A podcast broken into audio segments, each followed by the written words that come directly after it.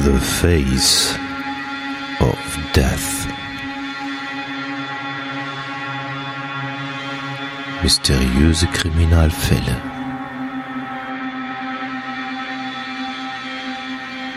Der Podcast. The Face of Death.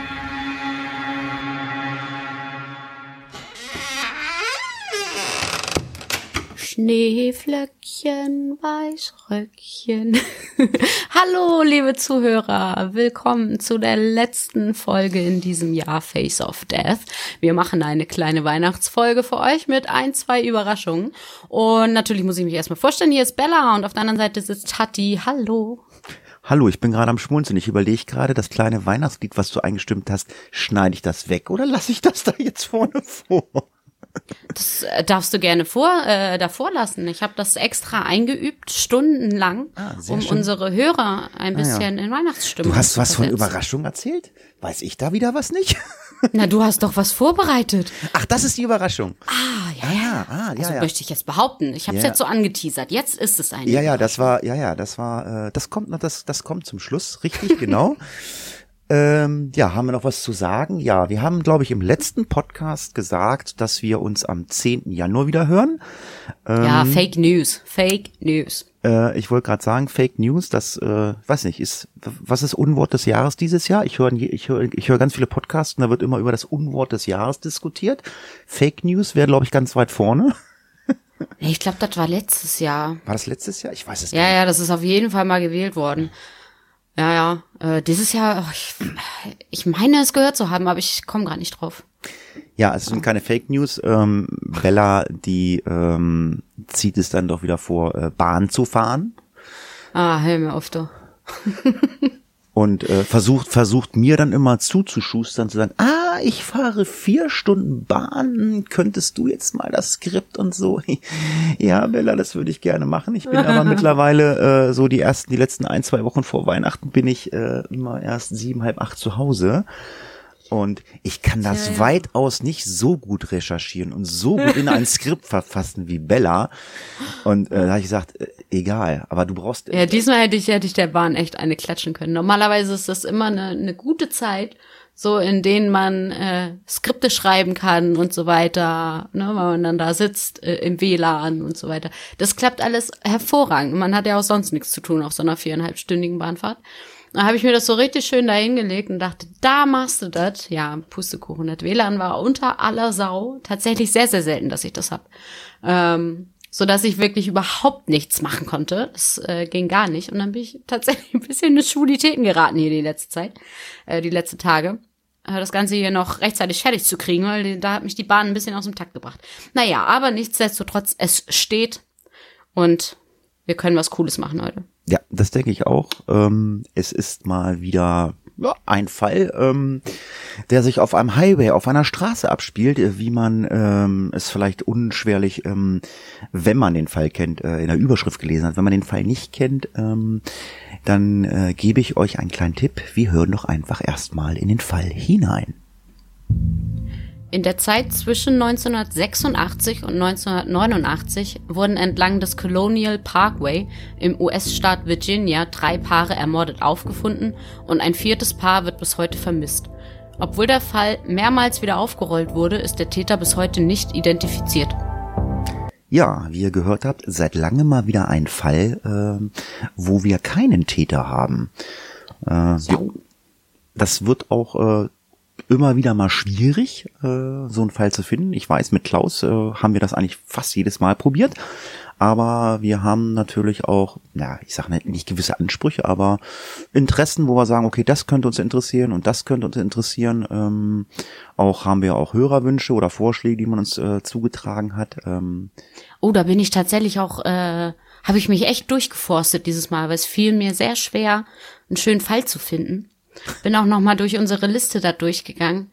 Ich muss leider sagen, bei ganz vielen habe ich nicht genug Material gefunden, zumindest nicht so auf den auf den ersten Blick. Aber ich ähm, ich setze mich im neuen Jahr noch mal dran und versuche noch mal ein paar Hörerwünsche abzuarbeiten. I promise. Äh, also allerdings, also zwei Fälle waren da waren dabei, da hättest du genug Material gehabt. Die Skripte gibt es nämlich noch bei uns hier. Äh, Bella hat es nämlich wirklich geschafft. Zwei, ja, schönen Dank auch, ja, genau. Bella hat Bella hat es tatsächlich geschafft, mir zwei Fälle vorzuschlagen. Das machen wir. Ich sage, äh, warte mal, Moment mal, kommt mir bekannt vor. Ah, habe ich schon mal mit Klaus gemacht. Dann kam das nächste. Ah, nee, habe ich auch schon mit Klaus gemacht. Und dann war Bella dann irgendwie. Und ich fand's so toll, dass ich die gefunden habe. Ich war verzweifelt auf der Suche nach einem Fall, der Verbindung hatte zu Weihnachten. Und beide, ausgerechnet beide, habe ich natürlich nicht vorher geguckt, ob es die schon gab. Gut, oh, lange Rede, kurzer Sinn. Ja, äh, Meta, Meta-Geschwafel, äh, auch äh, in der Fallvorstellung, muss auch mal sein. Letzte Folge zu Weihnachten. Sei uns das entschuldigt. Ja, Bella hat erzählt, äh, es geht um den Colonial Parkway. Ja, seit drei Jahrzehnten umgibt den Colonial Parkway etwas Gruseliges. Von 1986 bis 1989 ereignete sich eine Serie von Morden entlang der historischen Autobahn, die Yorktown und Williamsburg äh, und Jamestown miteinander verbindet. Diese einzigartige Kriminalgeschichte hat mehrere Handlungswechsel als ein spannender Roman und ist in der Tat, äh, ja, der Bestseller-Kriminalautorin Patricia Cornwell 1992 ähm, ja in die Hände gefallen und sie hat das Ganze so ein bisschen äh, auf den Fall bezogen in ihrem Buch All That Remains. Ähm, ist wahrscheinlich nur in Englisch. Äh, ich weiß jetzt nicht, ob es das in Deutsch gibt. Äh, Wen es interessiert. Ähm, das ist eine gute Frage. Es gibt es hundertprozentig schon auf Deutsch. Bin ich, bin ich mir sehr sicher. Ja, genau. Kann Lies mal weiter, ich google. Ja, in, äh, in Cornwalls Geschichte löst der erfundene Gerichtsmediziner äh, Kay Scaperta den Fall. Danny Plott, einer der Ermittler der Virginia State Police, der an, äh, an dem Colonial Parkway Morden äh, dran gearbeitet hat, schrieb einmal an äh, Cornwall und sagte ihr, er liebe das Buch, besonders der, der Teil, wo das Rätsel gelöst wurde. Cornwall schrieb ihm zurück und wünschte ihm Glück. Also der Fall oder die Fälle, die Morde sind nicht aufgeklärt, wer der Mörder war bei ähm, der ähm, Kriminalbuchautorin, äh, ja, die hat's halt äh, so geschrieben für sie, dass es gelöst worden ist und ich weiß nicht, ob Bella ja. mittlerweile äh, sagen kann, ob es das in Deutsch gibt. Äh, nee, ich finde es leider nicht. I'm sorry. Ähm, also falls da jemand was weiß, äh, der kann uns gerne einen Hinweis geben. Jetzt so mit einfach der, der deutschen Übersetzung mal ganz platt gegoogelt, äh, findet man das auf jeden Fall nicht. Ja, aber erzähl doch mal, was ist denn äh, eigentlich wirklich passiert von 86 bis 89? Ja, das äh, ging am 12. Oktober 1986 los. Da entdeckte ein Jogger an der äh, oder an einer Böschung des Colonial Parkways einen weißen Honda Civic. Der war äh, relativ schwer zu entdecken, da äh, er zwischen einigen Brombeersträuchen äh, so gerutscht war. Und der Jogger rief daraufhin die Polizei. Die eintreffenden Beamten dachten dann zunächst an einen Verkehrsunfall und stiegen mit ihren Taschenlampen die Böschung hinab. Was die Beamten dann aber im Auto sahen, war krank. Auf dem Rücksitz und im Kofferraum lagen zwei Frauenleichen. Ihre Kehlen waren aufgeschlitzt und ähm, so Strangulationsmarken an ihren Hälsen deuteten darauf hin, dass sie äh, zuerst erstickt worden waren. An ihren Handgelenken befanden sich ebenfalls Abdrücke eines Seils, wahrscheinlich von einer Wäscheleine oder irgendwas ähnlichem. Die Leichen und das Innere des Wagen, Wagens waren mit äh, Dieselkraftstoff übergossen worden und äh, mehrere angebrannte Streichhölzer wurden in der Nähe auch gefunden. Das machte also alles den Anschein, als hätte jemand erfolglos versucht, das Auto in Brand zu setzen. Als das aber nicht funktioniert hatte, wurde das Auto wohl anscheinend die Böschung heruntergestoßen, vielleicht um es in den darunterliegenden Fluss zu rollen, was definitiv nicht geklappt hat. Und ähm, ja, zu diesem Zeitpunkt war ähm, einfach unklar, ob äh, die beiden Frauen an dieser Stelle getötet wurden oder ob die Leichen gegebenenfalls auch erst danach, ähm, nach der Ermordung dort platziert wurden.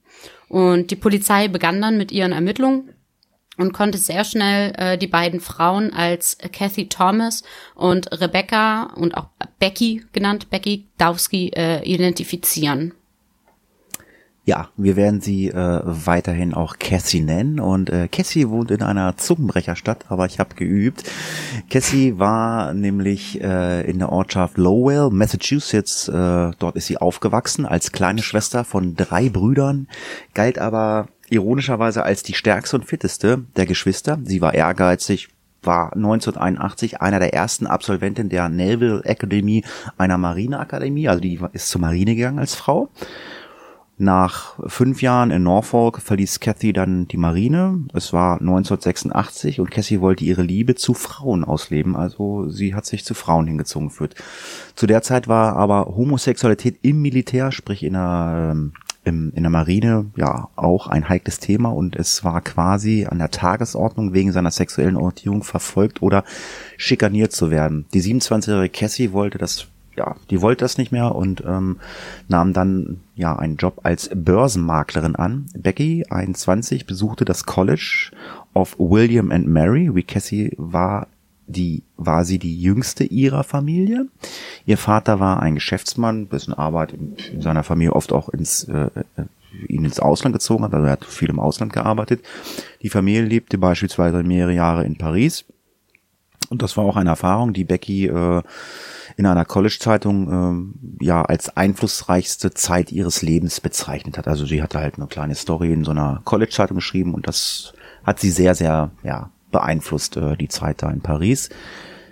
Ja, Cassie und Becky waren gerade erst ein paar Monate zusammen. Cassies Ex-Freundin Jolene, die mit Becky im selben Computerkurs war, hatte ja die beiden einander vorgestellt. Das letzte Mal, als jemand Cassie und Becky sah, das war der Donnerstagabend, der 9. Oktober im Computerraum des College William and Mary. Jolene war mit den beiden Frauen und einem weiteren Freund ja, an diesem Donnerstagabend zusammen im Computerraum, weil Becky und Jolene für den nächsten Tag ähm, ja eine Arbeit äh, abgeben mussten und die haben sie halt in diesem Computerraum vorbereitet. Aber das war so mehr oder weniger das letzte Lebenszeichen.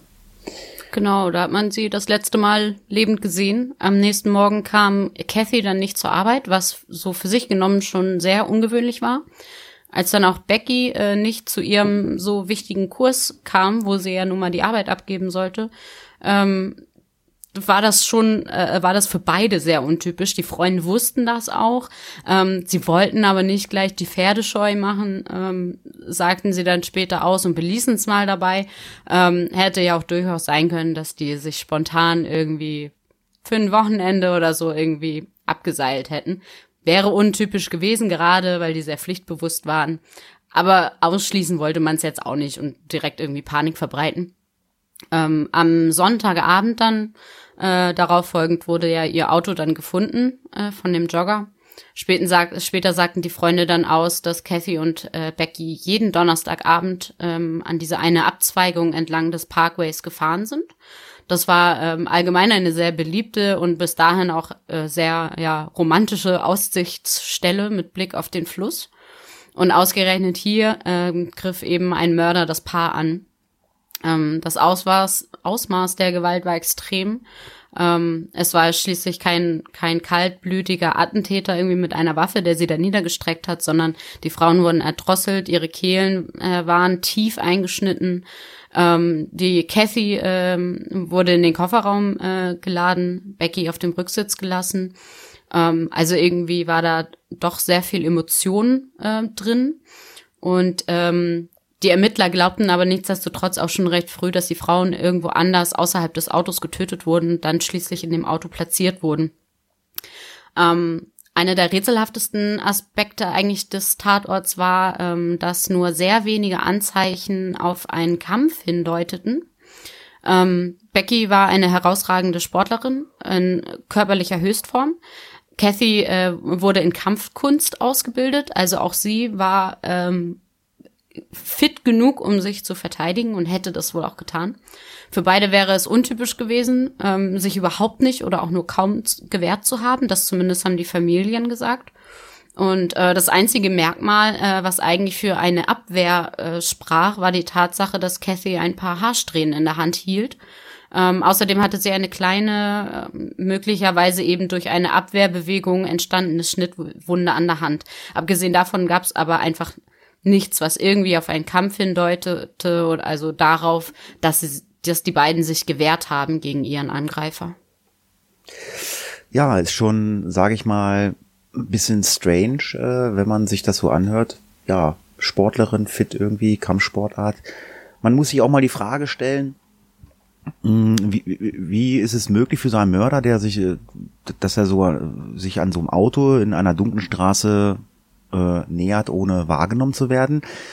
Ähm, das können wir uns stellen, die Frage, aber diese Frage stellte sich natürlich auch äh, in den nächsten Jahren die Polizei, weil ähm, die Polizei oder die Ermittler äh, sollten in den nächsten Jahren noch mit öfter solchen Tatorten konfrontiert werden. Äh, schon im ersten Fall wurde dokumentiert, dass Cassies Brieftasche auf dem Boden des Autos lag und nicht wie vielleicht üblich eine, einer Tasche. Als die Ermittler ähnliche Fälle untersuchten, sollten sie dann feststellen irgendwann, dass auch bei diesen Opfern die Handschuhfächer oder die Brieftaschen geöffnet im Auto waren, ganz so als ob die Opfer nach ihrem Ausweis oder Führerschein greifen wollten. In, in einem Fall war das Fenster auf der Fahrerseite halb heruntergekurbelt, obwohl es dort den ganzen Tag durchgehend geregnet hat. Ähm, jetzt kann man selber schon mal überlegen, worauf lässt sich das zurückschließen. Und die Ermittler hatten dann den ersten, also für mich auch wahrscheinlich äh, richtigen Gedanken. Ähm, die Theorie war nämlich, äh, die sie verfolgten, dass sich ein der Mörder als Polizeibeamter ausgegeben hat oder es sogar ein Polizeibeamter war und ja, die Frauen äh, angehalten hat äh, und dann ja halt eine Verkehrskontrolle am Colonial Parkway ja simuliert hat oder nachgestellt hat. Mhm. Das klingt zumindestens alles äh, sehr nah, also Fenster runtergekurbelt, mhm. Klamotten lagen da so. Ähm, ja, gut, das ist Ermittlungsarbeit der Polizei. Die müssen ja, ich gehe mal davon aus, aufs kleinste Detail achten. Mhm. Ähm, werden auf solche Sachen mit Sicherheit auch geschult, dass die aufs kleinste Detail achten und ja, da kann, was weiß ich, ein kleines Haar oder oder ein kleiner Stofffetzen, der kann schon äh, der große Durchbruch zum Lösen eines Falls sein. Hat man ja schon das ein oder andere Mal gehört. Ja, Soweit sollte es aber auch erstmal gar nicht kommen. Ähm, die Ermittler stocherten da doch erstmal sehr im Dunkeln, auch wenn sie diese Theorie jetzt erstmal aufgestellt haben. Ähm, das ja auch erstmal sehr logisch äh, klang. Es passierte dann aber ein zweiter Doppelmord.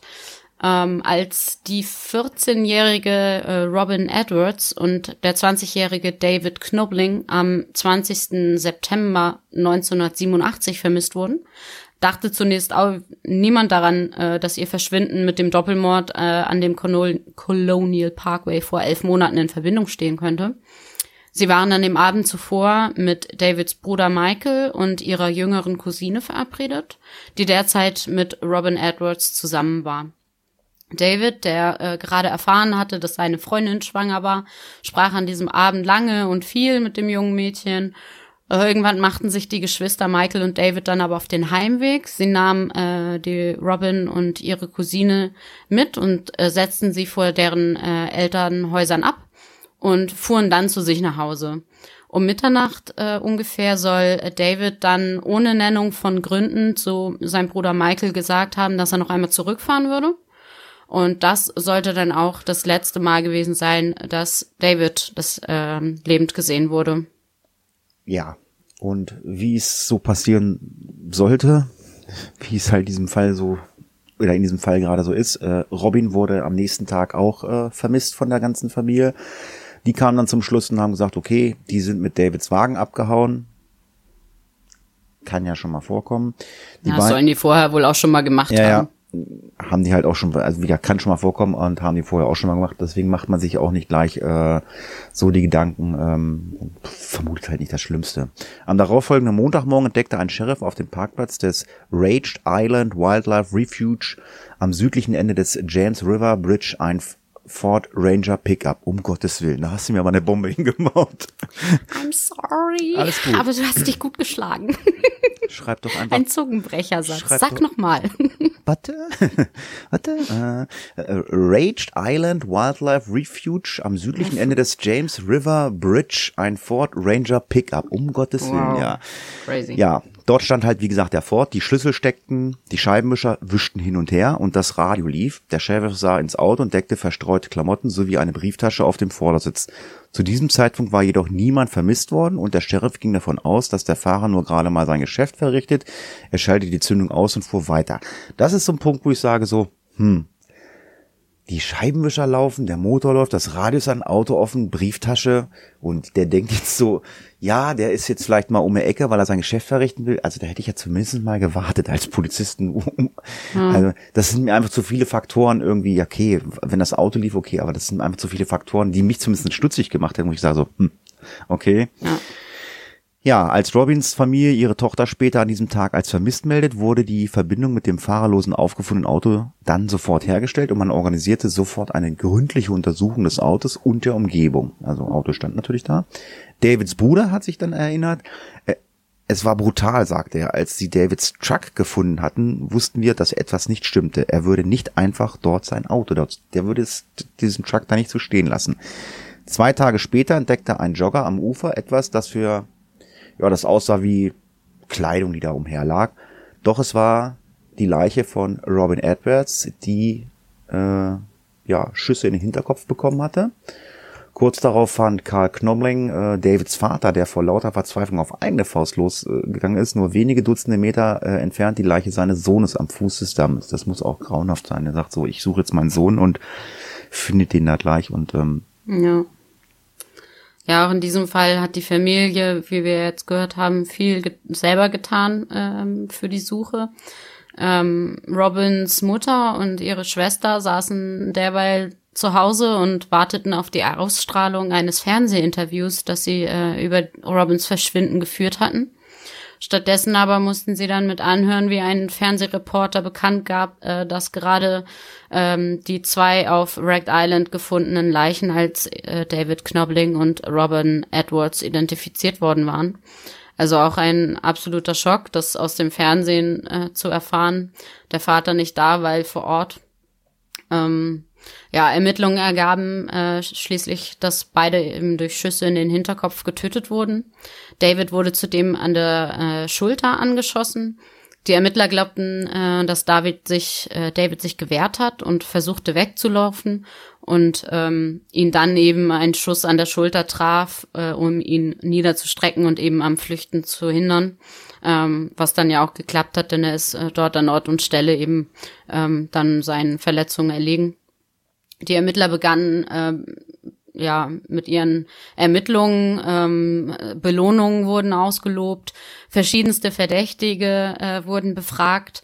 Ähm, und bis heute glaubt auch äh, der äh, Ermittler äh, Plot, äh, dass er die Person, die Robin und David getötet hat, mit Sicherheit bereits schon mal gefragt, befragt hatte. Aber es eben nie genügend Beweise gab, um eine Verhaftung vorzunehmen oder eine Strafverfolgung in Betracht zu ziehen. Also der ist sich ziemlich sicher, dass der Kreis der äh, Verdächtigen eigentlich sehr klein ist. Ähm, dass sie mit Sicherheit schon den richtigen an der Angel hatten, nur irgendwie das Quäntchen Glück, den äh, äh noch fehlte, den wirklich zu überführen. Ähm, zu der Zeit hatte, wie gesagt, noch niemand äh, mit, äh, also dieses Verbrechen mit den Dowski und Thomas Morden, also hier Becky und Kathy, ähm, hier mit äh, diesen Verbrechen dann in Verbindung gebracht. Äh, zumindest nicht öffentlich. Ähm, sie wirkten auch dafür zu unterschiedlich. Also die Tatorte waren 30 Meilen ungefähr auseinander und eben auch zeitlich elf Monate voneinander getrennt.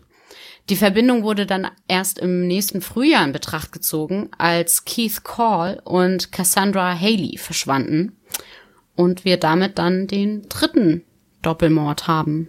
Tja, es ist der Morgen des 10. Aprils 1988. Richard Call fuhr ja, wie jeden Tag über die, über den Colonial Parkway zur Arbeit, doch an diesem Morgen ereignete sich etwas Merkwürdiges. Am Straßenrand entdeckte er den roten Toyota seines Sohnes Keith. Äh, sein Sohn nutzt diesen Weg, ja, so wie weit er das weiß, eigentlich selten und schon gar nicht früh morgens. Und Richard äh, hielt äh, irritiert an. Kies war ein verantwortungsbewusster Junge. Jetzt sah, sah es aber so aus, als wäre äh, mit seinen Freunden irgendwo hingegangen und hatte sein Auto hier abgestellt. Früh morgens wohlgemerkt. Hat mhm. sich dann keine weiteren Gedanken gemacht und ähm, ja, die Fahrertür war angelehnt. Ja, am Abend zuvor hatte Keith mit Cassandra Haley, eine Kommilitonin äh, an der Christopher Newport University, ähm, ja, ihr erstes Date gehabt. Die beiden hatten ein Date. Die beiden besuchten eine Party in einem Apartmentkomplex in der Nähe des Campus. Keith und Cassandra oder Cassandra verließen die Party gegen halb zwei, so hat man die Zeit festgehalten. Und Richard Call fand die Situation am Straßenrand nicht beunruhigend, obwohl er weiß, sein Sohn fährt diese Mhm. Straße sehr selten und schon gar nicht früh morgens. Also ja, Fand ich auch komisch irgendwie. Also gut, klar, da gab es jetzt kein Handy, dass man seinen Sohn irgendwie direkt anrufen konnte. Aber dass man dann von dort irgendwie einfach weiter zur Arbeit fährt. Auch wenn man schon weiß, eigentlich gehört das Auto hier überhaupt nicht hin. Ja, und äh, das Ganze äh, nahm dann noch so ein bisschen, ähm, ja, ominöse, obskure äh, Wandlung, weil ähm, das ganze Szenario, äh, wie man das Auto vorgefunden hat, das ganze Szenario wurde verändert und das bemerkte nämlich, oder das hat man dann äh, zusammengeschustert, äh, ein Parkwächter, der hat nämlich ein paar Stunden später das Auto gefunden und mit, ja, und dieses, wie gesagt, dieses Szenario, hat, Szenario hatte sich in der Zwischenzeit verändert. Die Tür war angelehnt und die Schlüssel steckten in der Zündung. Die Kleidung von Keith Cole und Cassandra äh, Haley waren auf den Sitzen verstreut. Ihre Handtasche war da, genau wie seine Armbanduhr. Das Auto war vielleicht eine Meile von der Stelle entfernt, an der die Leichen von damals Becky und Cassie äh, gefunden wurden. Das war 18 Monate zuvor. Und ja, jetzt hat man das so gefunden. Also der Vater hat erst das Auto gesehen, da lag das alles noch Ja. nicht da so. Äh, Und auf einmal lagen die ganzen Klamotten da. Also ähm, das, hört- das hört sich schon an, okay, die beiden wurden wahrscheinlich irgendwo verschleppt und ja, irgendwo in der Nähe umgebracht und dann wurden einfach, ja, um da irgendwo ein Szenario darzustellen in so einem Auto, ähm, warum die das so gemacht haben, weiß man nicht. Äh, vielleicht wollte man, äh, wusste man schon aus den Medien, okay, das könnte eventuell ein Polizeibeamter sein oder so. Vielleicht wollte man das irgendwie immer nachstellen, dass man äh, die Polizisten oder die Ermittler immer auf, auf diese Spur hält, dass die immer mit dieser äh, ähm, ja, Theorie darin. Theorie abgehen und sagen, okay, das muss so gelaufen sein. Ja. ja, weiß man nicht. Aber merkwürdig war es auf jeden Fall schon. Ähm, damit äh, geriet der Richard Call natürlich auch irgendwie ins Visier der Ermittler. Äh, Richard äh, schwor äh, und sagte später auch sogar unter Hypnose aus, dass er keines dieser Objekte, die mehrere Stunden danach plötzlich da waren, im Auto gesehen hat, als er es noch fand und äh, begutachtet hatte. Ähm, die Tatsache, dass er das nämlich alles beim ersten Mal nicht, äh, also bei der ersten Befragung nicht erwähnte, machte ihn nämlich zunächst zum äh, Verdächtigen. Die Familie und aber auch später die Ermittler äh, waren sich aber sicher, dass Richard nichts mit dem Verschwinden seines Sohnes und dessen Freundin zu tun hat. Ähm, doch, wie sich dann später herausstellte, war das auch nicht das einzige rätselhafte Detail in diesem Fall. ähm, der Ort, an dem das Auto nämlich gefunden wurde, äh, lag nicht auf der Route, die Keith nach Hause genommen hätte. Also jetzt weiß man zwar, er war ja da auf der Party und wollte dann gegebenenfalls nach Hause fahren, äh, aber auch da wäre dieser Weg falsch gewesen. Ähm, man fragte sich jetzt also, wurden die beiden vielleicht überfallen oder entführt? Ähm, oder hat der oder die Täter äh, das Auto dahin gefahren und die beiden sind komplett woanders? Ähm, der Fahrersitz war äh, ganz, so relativ weit nach vorne geschoben, so als hätte jemand den Wagen gefahren, der äh, wesentlich kleiner ist als der wohlgemerkt zwei Meter große Keith. Ähm, weitere Untersuchungen des Autos ergaben dann außerdem, dass äh, der Schlamm, der auf den Reifen ähm, gefunden wurde, nicht aus dem Bereich stammen konnte, in dem das Auto gefunden wurde. Es war also definitiv in einer anderen Gegend vorher. Ähm, und auch in diesem Fall ähm, war wieder das Handschuhfach geöffnet.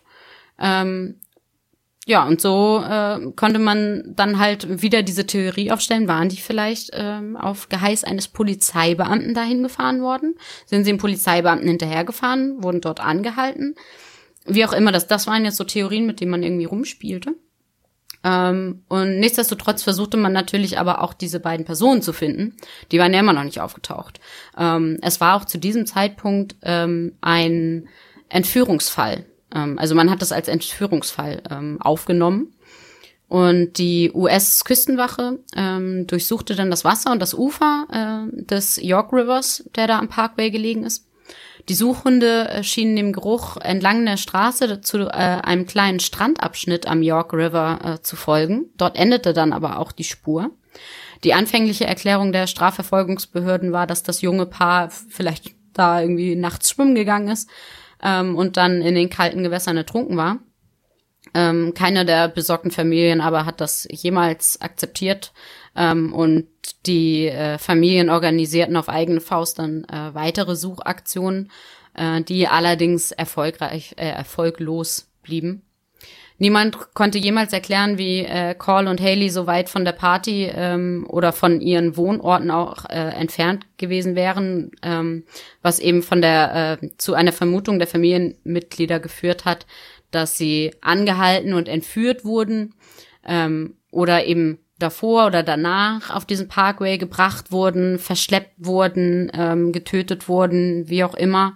Ähm, also die die Familien waren sich sehr sicher, dass die sowas leichtsinniges wie dort im kalten Bach äh, oder River ähm, zu baden nicht getan hätten und dass sie da eigentlich auf diesen Parkway auch nicht freiwillig gefahren wären. Mhm. Ja. Was dann passiert ist, äh, ja, ich würde es einfach mal äh, Puzzleteile zusammengeführen gemacht. Äh, man hat sich äh, dann nämlich wirklich mal die anderen Fälle angeguckt und hat dann ja, mal geguckt, äh, ob da nicht doch was zusammenpasst. Und ja, und deswegen wurde zum ersten Mal ähm, der Fall von Dowski und Thomas äh, in Verbindung ähm, gebracht, weil aufgrund der Nähe, weil das, äh, weil das ganz in der Nähe war. Und etwas und Knobbling äh, wurde aufgrund der Tatumstände, die man vorgefunden hat, wurde auch in Verbindung gebracht. So hat man jetzt mal so lang so ein Puzzleteil zum anderen zusammengeführt. Und ich denke mir als äh, Ermittler oder wie auch immer, ähm, das ist halt einfach so Puzzlearbeit und ähm, da muss man halt, was ich sagte, schon auf jedes Detail achten. Ja, und demnach ähm, wurde ein Profil des Mörders erstellt und ja, da war wohl ganz oberste Priorität dass dieser Mörder oder das Profil äh, oder da stand drinnen, dass er scheinbar verliebte Paare an abgelegenen Orten suchte und möglicherweise unter Vortäuschung einer Verkehrskontrolle dann an diese Opfer herangetreten ist. Die Ermittler sind sich sicher, dass auch Cassandra und Keys tot sind, denn die Spuren, die Suchhunde verfolgen, endeten definitiv im Fluss. Ihre Körper wurden aber bis heute nicht gefunden. Und deswegen hat man das alles so ein bisschen zusammengepuzzelt und ähm, geht davon aus, dass das alles ein und derselbe Mörder oder Mörder mehrere sind. Man weiß ja bis heute nicht, ob es einer oder mehrere waren. Ja. Am 1. Mai 89, also wieder ein bisschen später, ereignete sich dann der bis dato letzte, zumindest offiziell den Colonial Parkway Mörder äh, zugeordnete Mord. Die 18-jährige Anna Maria Phelps und ihr Schwager in Spee, der 20-jährige Daniel Lauer, wurden äh, zuletzt am Labor Day, also der Tag der Arbeit, äh, in einer Raststätte in New Kent gesehen. Anna Maria war mit Daniels Bruder verlobt und die beiden waren gemeinsam auf dem Weg nach Virginia Beach, um sich dort mit ihm zu treffen. Daniels äh, verlassener Chevrolet wurde auf der Ausfahrt der Raststätte gefunden. Die Schlüssel befanden sich im Auto, ebenso die Kleidung, aber es gab keine Anzeichen von einem Kampf. Sechs Wochen später entdeckten dann zwei Jäger die schlecht zerteilten Leichen der beiden auf einem Waldweg in der Nähe. Die Ermittlungen ergaben, dass. Das, ganz ehrlich, das finde ich auch so hart, so schlecht zerlegt. Das ist also. Ja, das stand, muss das, ganz übel ausgesehen oh, haben. Oh Mann. Ja. Die Ermittlungen äh, ergaben dann, dass Anna Maria erstochen worden war. Äh, die Todesursache von Daniel konnte leider nicht ermittelt werden. Diese vier Fälle ähm, hatten nur bei genauem Hinsehen alle Ähnlichkeiten. Also im Abstand von etwa einem Jahr wurden Paare in eben abgelegenen, ähm, aber dennoch beliebten Gegenden Opfer eines oder mehrerer Täter. Ähm, die, äh, also alle Fälle wiesen äh, begrenzte Anzeigen, Zeichen von Kampf auf, äh, wenig Abwehrspuren. Ähm, es gab in allen Fällen keinen Hinweis auf sexuelle Übergriffe und die Tatorte erweckten den Eindruck, ja, eben einer Verkehrskontrolle. So wurden diese vier Morde, äh, beziehungsweise ein offizieller Vermisstenfall, ähm, bald ja die Colonial Parkway Murders ähm, und die Serienmörder-Theorie war geboren. Tja, aber wie das so oft ähm, bei äh, diversen Fällen ist, die auch wir hier im Podcast schon bearbeitet haben, es gab Ermittlungsfehler. Schon früh schienen unzureichende Ermittlungen und verschiedene Zuständigkeiten einen Durchbruch oder zumindest einen Fortschritt in den Fällen äh, ja zusammengepuzzelt geworden sein. Das passte alles nicht. Es war halt irgendwie alles nicht so wie sein soll. So waren zum Beispiel die Fälle von Cassie Thomas und Becky Dowski und Keith Call und Cassandra Haley Fälle des FBIs, das hat das FBI behandelt. Die anderen Fälle lagen bei der Virginia State Police. Die Familie der Opfer beklagen sich darüber, dass die beiden Organisationen schlecht miteinander kommunizierten und die Beweissicherung nicht gerade herausragend gewesen sei. Gut, ich weiß jetzt nicht, klar kennt man das aus vielen Kriminalfilmen oder irgendwelchen Serien. Äh, da gibt's das, da gibt es dann FBI und da gibt's die Police und keine Ahnung. Und äh, wie dann die Zuständigkeiten sind, das weiß ich auch nicht, aber äh, scheinbar gibt es überregionale Zuständigkeiten. Bei dem einen sagen sie, komm, das macht der Dorfsheriff, sage ich jetzt mal, oder der Highway. Ja, der Highway-Sheriff kümmert sich drum und bei dem anderen macht es der, der, FBI. Ich weiß nicht, ob das äh, aufgrund der Schwere der Taten, der Verletzung, wie das, ähm, wann da das FBI jetzt greift, weil FBI ist ja wohl die die höher gestellte äh, Geschichte, die mhm. hört man ja immer wieder. Naja, auf jeden Fall nach den Morden nach 1989 äh, war es dann wohl so, ähm, dass es das Ganze aufgehört hat.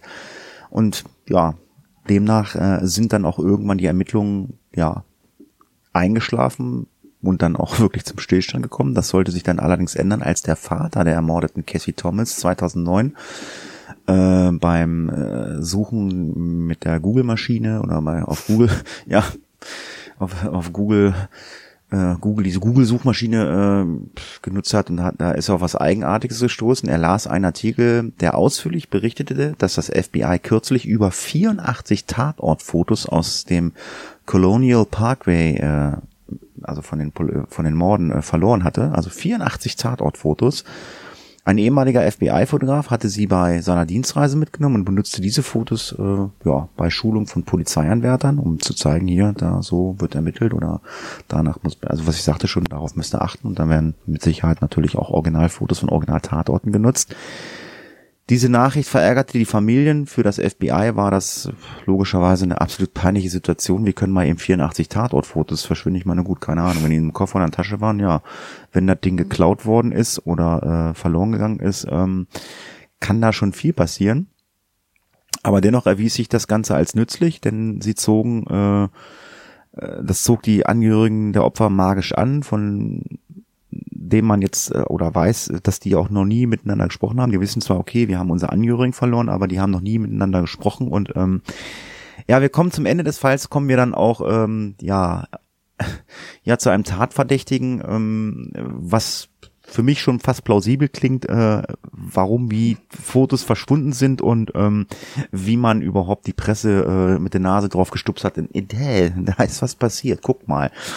Aber da kommen wir gleich zu. Ja, wir schauen jetzt erstmal, was die Familien jetzt machen. Ähm, es war jetzt so, dass wirklich alle vier Familien sich ähm, dadurch eben plötzlich ja miteinander äh, überhaupt redeten, in Kontakt waren und äh, sie schlossen sich zusammen.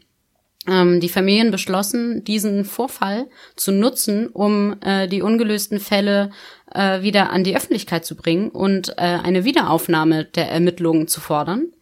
Die Strategie hat sich auch insbesondere in den Bereichen, in denen de, das FBI zuständig war, ähm, bewährt. es ist, hat funktioniert, äh, die Taktik, die die Familien da gefahren haben.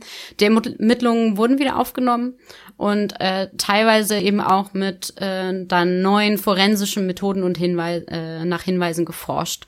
Ähm, also so war es zum Beispiel so, ne, klar, dass wir jetzt 2009 äh, ganz andere Möglichkeiten hatten, ähm, DNA-Tests zu machen. Also wurden äh, neue DNA-Testungen mit den ganzen äh, Beweismaterialien gemacht ähm, und auch andere Spuren wurden nochmals untersucht ähm, in der Hoffnung, dass man vielleicht irgendetwas übersehen hat. Ähm, allein für den allerersten Mordfall äh, waren das übrigens mehr als 3000 einzelne Spuren und Aufzeichnungen, die da nochmals überprüft worden äh, mussten. Also das ist schon ein ganz schöner Batzen, wenn man das für alle vier Fälle ähm, dann nochmal aufarbeitet. Doch es wurden halt zwar technische Fortschritte gemacht, jedoch ohne einen ja wirklichen Durchbruch in auch nur einem dieser Fälle irgendwie zu generieren. Ähm, in gewisser Weise wurden die, wussten die Familien jetzt eigentlich genauso viel darüber, äh, was mit ihren Angehörigen passierte, als noch vor 20 Jahren. Ähm, nur mit dem einen Unterschied, äh, dass äh, je mehr sich das FBI mit den Besonderheiten der Fällen auseinandergesetzt hat, desto weniger sah es eigentlich so aus, als stünden diese vier Colonial Parkway Morde und beziehungsweise der eine vermissten Fall miteinander äh, wirklich in Verbindung. Denn es wird jetzt eigentlich immer klarer, dass nichts äh, zumindest nichts Forensisches, äh, diese Fälle miteinander verbindet. Und es wurden auch verschiedene Waffen beziehungsweise verschiedene ähm, Mordmethoden eingesetzt. Auch das ähm, war eine Besonderheit, wo man heute davon ausgeht, dass, äh, das kann auch sein, dass das überhaupt nicht miteinander connected ist. Ähm, ja, stattdessen ähm, aber wurde ein ganz anderer Fall, ähm, zumindest äh, mit einem Mord, äh, nämlich den an Kathy und Becky in Verbindung gesetzt. Der Mord an Lolly Winans und Julie Williams, nämlich im Mai 1996 im Shenandoah Nationalpark. Das ist auch ein super schönes Wort. Shenandoah Nationalpark. Äh, die beiden waren, äh, also das, es war auch ein, ein lesbisches Ehepaar sogar. Beide Frauen waren extrem sportlich. Die Gegend war abgelegen. Äh, den Frauen wurde mit einem Messer die Kehle durchgeschnitten. Und auch äh, die beiden trugen keine Abwehrspuren. Außerdem äh, wurden beide Paare äh, an Feiertagswochenenden getötet. Das war auch eine, ähm, eine Übereinstimmung. Äh, Kathy und Becky wurden am Columbus Day ähm, ermordet und äh, Lolly und Julie am Memorial Day. Und so ist man jetzt quasi davon ausgegangen, dass zumindest dieser eine Fall ähm, von Kathy und Becky wahrscheinlich eher nichts mit den drei anderen zu tun hat, dafür aber mit einem ganz anderen, den man natürlich damals noch gar nicht kannte, der ja erst 96 stattgefunden hat. Ja, man merkt schon, die ziehen sich an, an, an so kleinen Bindfäden hoch, klar. Ja, ja, es sind klar, zwei, es sind, alles, es ne? sind jetzt zwei Feiertage, hm, okay. Hm, ist es jetzt ein Feiertagsmörder? Man weiß es nicht. Ja, oder ist es halt. Naja, man muss ja auch Zeit haben, ne? Muss ja Motiv und Gelegenheit müssen ja passen. Ja, aber äh, wir gucken mal, gibt's Verdächtige? Ja, es gibt so ein bisschen Verdächtige. Interessanterweise wurden dann nämlich mehrere Parkranger während der Morde an Cassie Becky äh, auf dem Con äh, Colonial äh, Parkway äh, ja, eingestellt. Die haben dort gearbeitet. Und vor den Morden an äh, Lolin Julie nach ähm, Shenandoah wurden ja. die wurden die versetzt. Also das passte irgendwie alles. Ausgerechnet vorher, ja. Genau. Ja, das passte schon irgendwie alles so ein bisschen. Da, da haben sie gearbeitet, wurden versetzt. Also das äh, war dann so das, das, der nächste Faden, wo man sich dran hochgezogen hat. Ja, und darunter auch einer, der im Fall von Cassie und Becky bereits verdächtigt worden ist. Doch bis heute gibt es keine stichhaltigen Beweise. Ähm, ja, auch ein Lieferwagenfahrer wurde zwischenzeitlich gesucht. Ein Zeuge sagte aus, dass ihm zu der Zeit, als Keith Call verschwand, ein Lieferwagen viel zu schnell auf den Parkway unterwegs war und sich irgendwie merkwürdig benahm. Selbst wenn dieser Fahrer nicht der Täter war, so hoffte man, dass der vielleicht etwas gesehen haben könnte. Doch der Mann wurde bis heute auch nicht gefunden und seit 2014 sind die Ermittlungsakten offiziell wieder geschlossen worden. Also vor vier Jahren hat man dann gesagt, okay, wir kommen hier nicht weiter. Ja, Jetzt können wir uns noch mal anschauen. Also wir haben ja jetzt schon ein, zwei Theorien mal gehört. Ähm, wenn man sich ein bisschen schlau macht und ein bisschen recherchiert im Internet, dann ähm, kommt man oder stößt man auf noch andere Theorien. Ähm, die will ich äh, nur ganz kurz einmal anreißen, weil wie gesagt, es sind Theorien.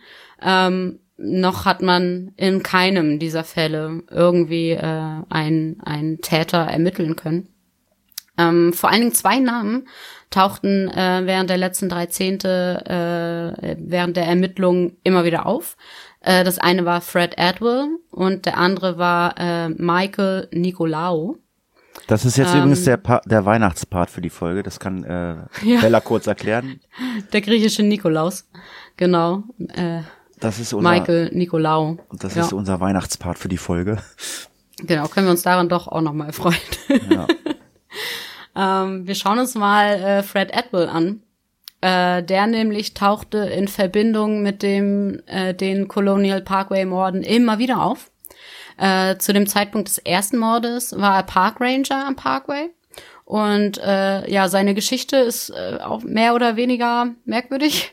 Ähm, während das FBI und die äh, Virginia State Police äh, die Fälle äh, des Colonial Parkway Mörders untersuchten, schlossen sich ja die Angehörigen der Opfer zusammen, um sich äh, halt gegenseitig zu unterstützen, ihre eigenen Ermittlungen irgendwie in den Fällen durchzuführen.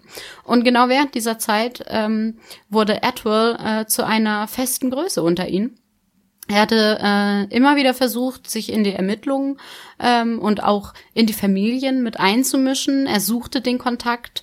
Ähm, das zumindest berichtete der Bruder eines Opfers.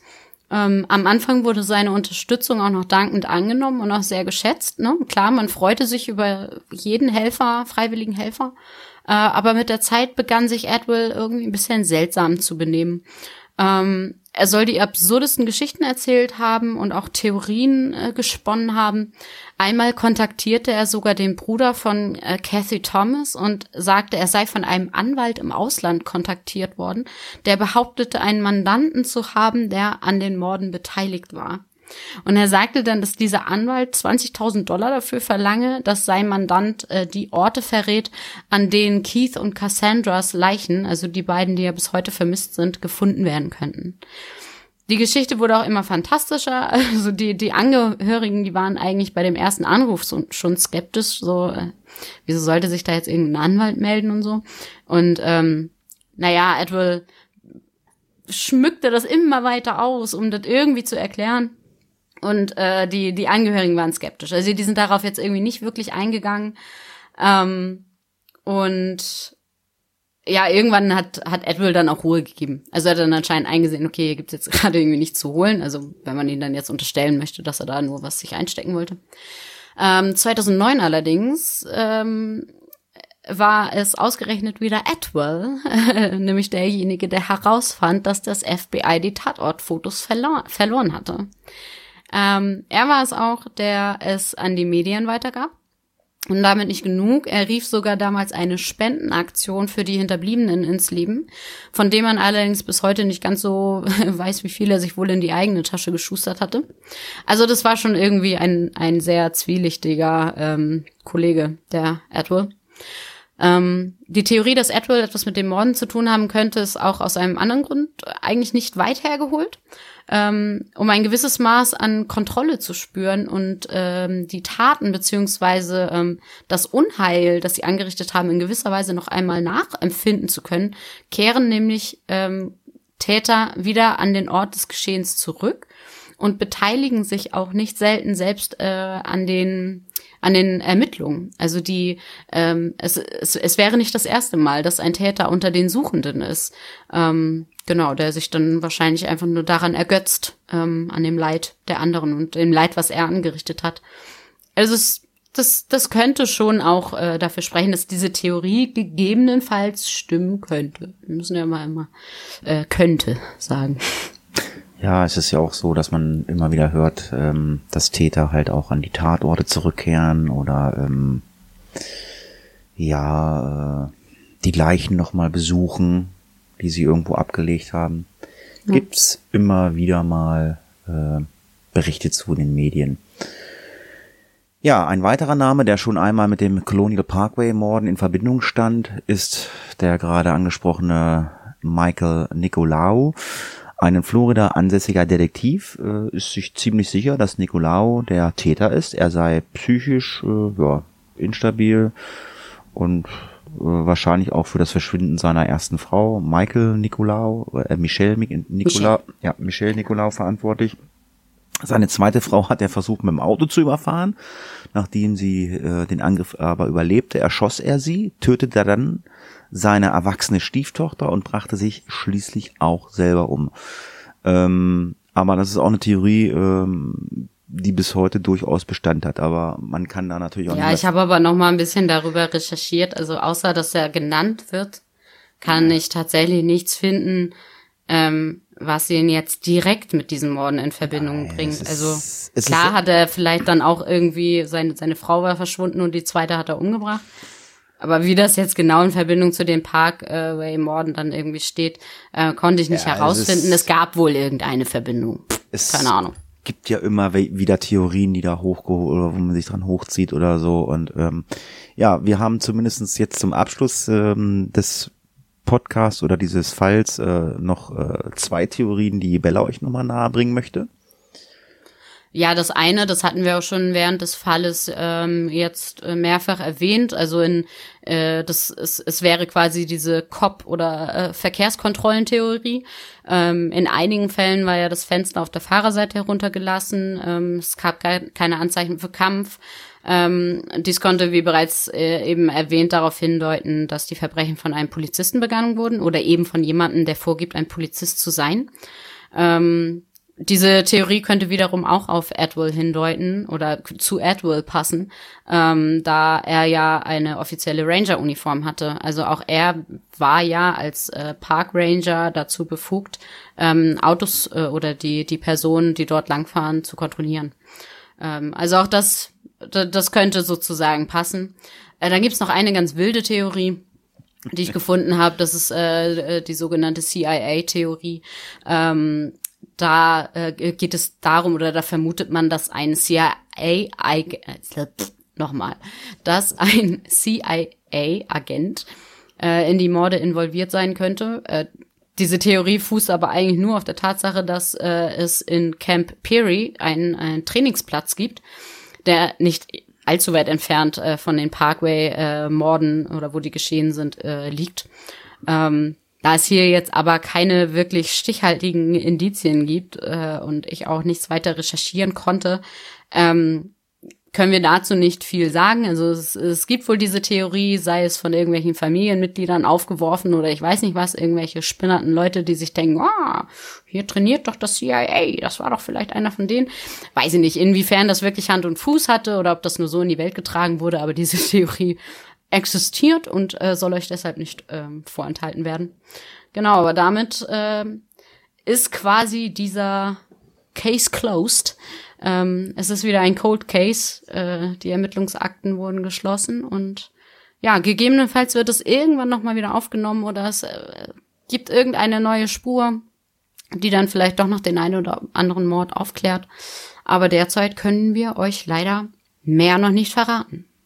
Das finde ich ja auch an unseren Hörern immer sehr schön. Wir haben ja zu ganz, ganz vielen Fällen, die, also die ich mit Klaus oder auch mit dir schon mittlerweile ähm, besprochen habe, gibt's ja immer wieder mal ähm, ja, Informationen oder vielleicht äh, neue ähm, Indizien oder vielleicht sogar mal ein Täter, der verhaftet oder ein, ein Verdächtiger.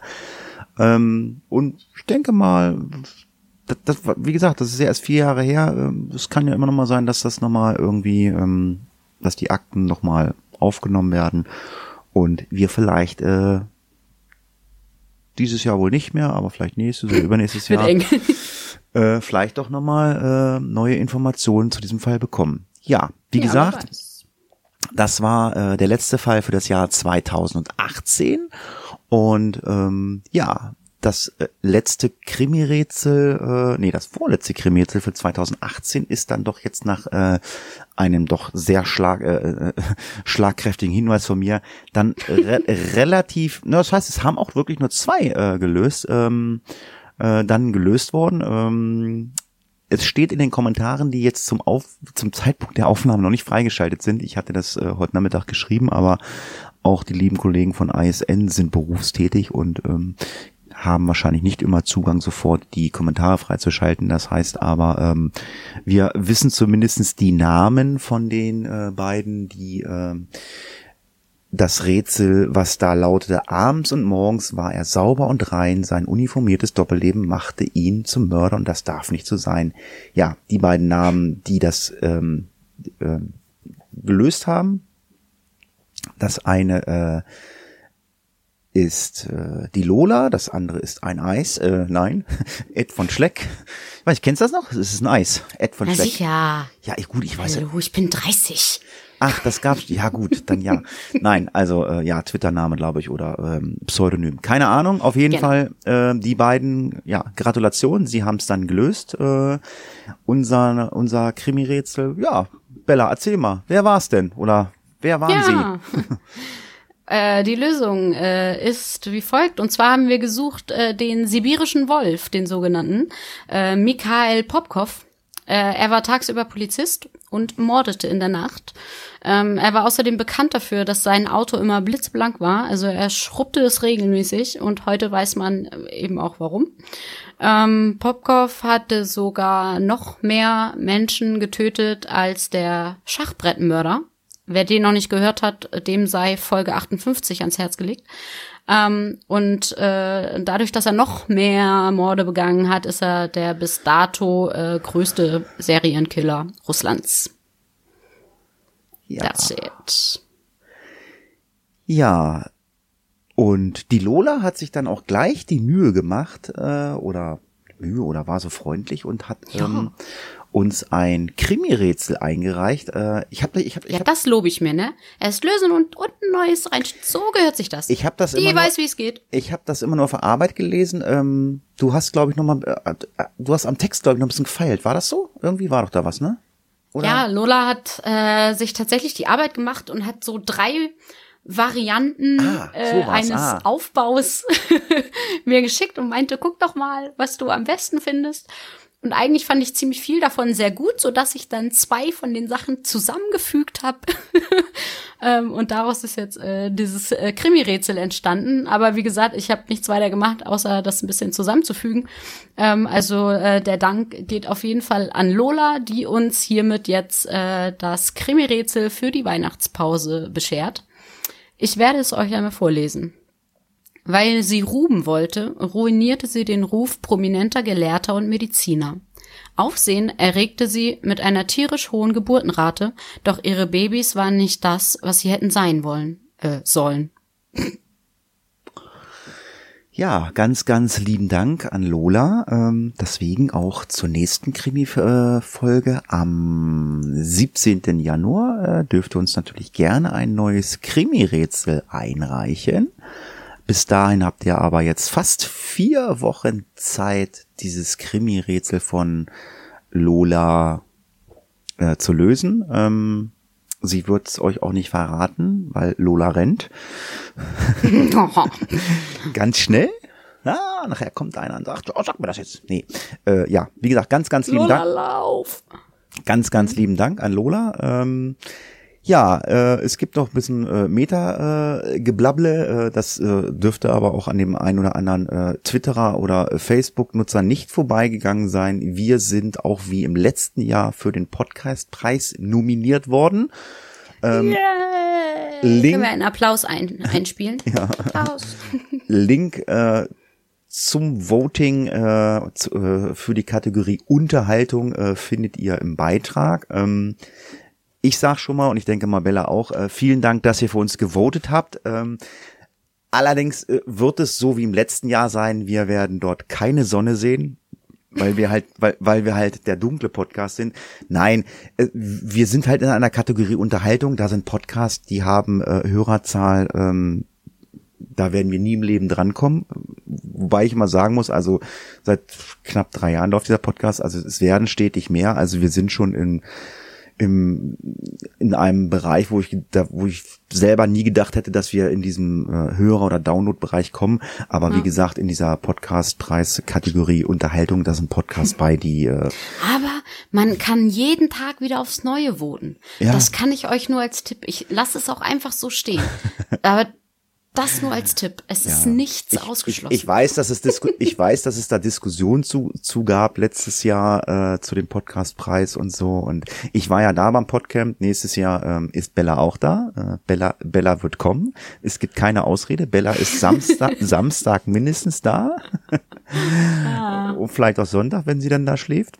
Ähm, auf jeden Fall, ähm, ja, dann kann Bella auch mal äh, berichten, wie das äh, so läuft. Ich meine, der Podcastpreis wird, glaube ich, sogar schon am Freitag verliehen. Das heißt, wir sind gar nicht da, falls wir dann doch gewinnen sollten. müssen wir so eine Videobotschaft, wie diese Stars bei den, bei den Grammys und so, müssen wir so eine Videobotschaft einspielen lassen. Hallo, vielen Dank. Ja.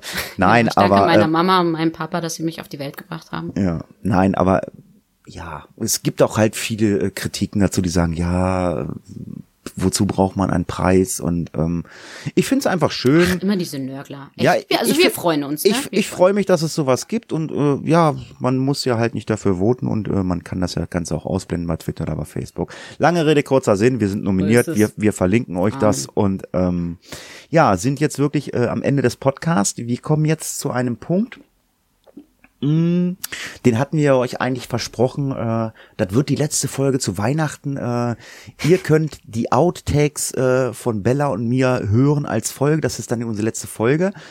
Ähm, Ist ein bisschen kurz geworden, ne? Wir sind einfach zu gut, möchte ich mal äh, sagen. man muss man muss dazu sagen, also ähm, Bella und ich, wir haben uns dann halt auch irgendwann mal zusammengerissen und haben gesagt, nee, das geht so nicht.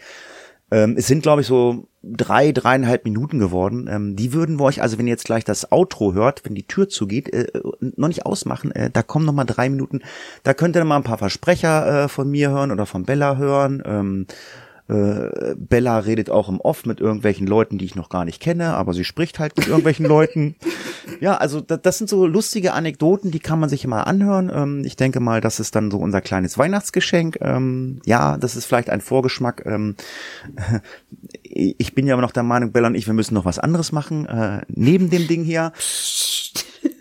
Und äh, ja, vielleicht machen wir auch irgendwann mal so ein so ein so ein Laber-Podcast äh, ohne ja. ohne Thema, so Köln Köln meets Südniedersachsen oder so. Wir wissen es noch nicht. Auf jeden Fall äh, freut euch ja jetzt auf drei Minuten Outtakes. Ähm, ich weiß, dass Bella jetzt gleich ein bisschen länger reden muss. Also jetzt kommt ja dieser berühmte Spruch. Ähm, ich sage erstmal, ich wünsche euch ein äh, frohes Weihnachtsfest mm, und einen guten Rutsch ins neue Jahr. Äh, und für die Hörer von Radio ISN, weil ich nicht glaube, dass das jetzt schon Samstag kommt, darauf die Woche. Ähm, äh, ich wünsche euch frohe Weihnachten gehabt zu haben. nee, ich, ja, ich, ja, ich weiß es nicht, oder? Ähm, also ich, ich weiß nicht, wann diese Sendung jetzt bei ISN kommt. Ähm, auf jeden ich Fall. glaube auch erst nächste Woche. Ja, auf jeden Fall äh, für die Hörer äh, frohe Weihnachten, einen guten Rutsch ins neue Jahr und äh, als letztes von mir noch ganz, ganz lieben Dank äh, an das Team von Radio ISN, die uns ermöglichen, dass wir einen Blog haben bei euch äh, auf der Internetseite und äh, dass ihr uns bei unserer Arbeit so unterstützt. Dazu sage ich ganz, ganz lieben Dank und ich sage jetzt Tschüss, macht's gut, bis zum nächsten Jahr und wie immer, Bella hat das letzte Wort und es wird nicht ganz so kurz, wie sie sich sonst fasst. Was? Du musst das So, auch machen, du mit, du musst das auch mit Ja. diesen Weihnachten erzählen. Deswegen Ja, dauert's okay. länger. Okay, verstehe. Nee, ich wollte aber sowieso, ich wollte noch ähm, ein, ein herzliches Dankeschön natürlich an alle Hörer richten, die uns immer fleißig hören, die uns immer fleißig Feedback geben ähm, und uns Krimi-Rätsel schicken, äh, mitmachen, sich engagieren. Äh, das ist auf jeden Fall eine absolute Freude, da immer euer Feedback zu bekommen, äh, auch Fälle vorgeschlagen zu bekommen und so weiter. Ähm, also das, das ist richtig cool, das macht richtig Spaß. Ähm, und ich hoffe, ihr hört alle auch im nächsten Jahr wieder fleißig zu. Und ja, damit kann ich dann auch nur sagen, habt eine besinnliche Weihnachtszeit, äh, kommt gut ins neue Jahr und ja, wir hören uns in 2019 wieder. Bis dann. Tschüss. Case closed. Ja, jetzt haben wir uns diesen Fall mal angeguckt und jetzt gucken wir uns mal so ein bisschen diese Sterilisierung des angeblichen Serienmörders nach 1940. Stilisierung, aber Sterilisierung ist auch. Entschuldigung. So, das machen wir nochmal. ähm, das ist eben auch dem, ähm, dem Bau, Bau, wie auch immer, äh, diesem ähm, Niederländer aufgefallen. Ähm, genau. Äh, warte, da musst du, wo war ich denn jetzt? Wo bin ich denn jetzt gewesen, sage mal? Seit 25 Jahren. Okay, weiter.